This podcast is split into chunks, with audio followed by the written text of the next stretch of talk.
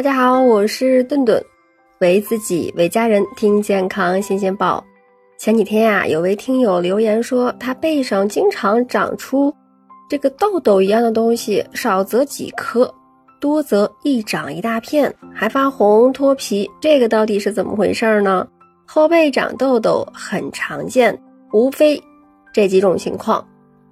第一个呀，可能是真菌性的毛囊炎。后背痘痘呢，也可能是一种真菌性的毛囊炎，这个呀是马拉色菌毛囊炎的表现。马拉色菌有一个嗜好，喜欢吃油脂，也就是说呀，一旦发达的后背皮脂腺分泌过于旺盛，就会给马拉色菌更多优渥的生存繁殖的条件，使它呀疯狂的生长，并且最终呀会导致毛囊感染。所以，这个潮湿闷热的季节是它最发作的时候呢。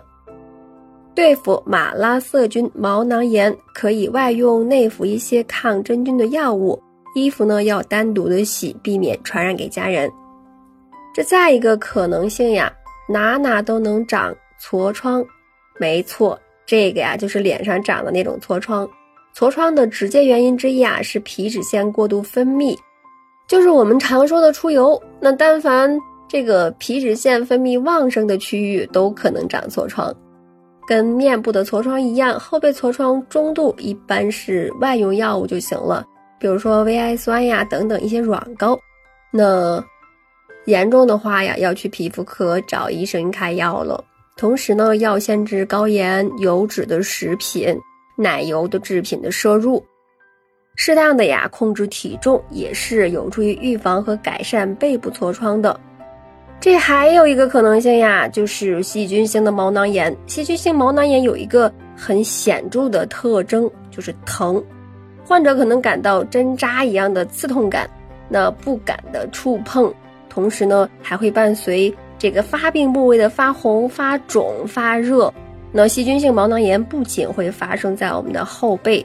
还可能好发于这个毛发比较多呀、高温、高湿、多汗的部位，比如说头皮呀、会阴、腋下、臀部等等。如果呀，你最近总是抓同一个部位，或者衣服呀总是摩擦同一个部位，或者是有伤口进行了局部的密封包扎，那就要小心细菌性毛囊炎。那这种情况，临床上的处理方法呢，一般是酌情的选用一些呃抗生素。患病期间呢，一定要格外注意个人卫生，还有这个局部的环境卫生。你比如说，床单要经常清洗，并且呀，要在太阳底下暴晒。好啦，我是墩墩，今天的节目就到这里啦。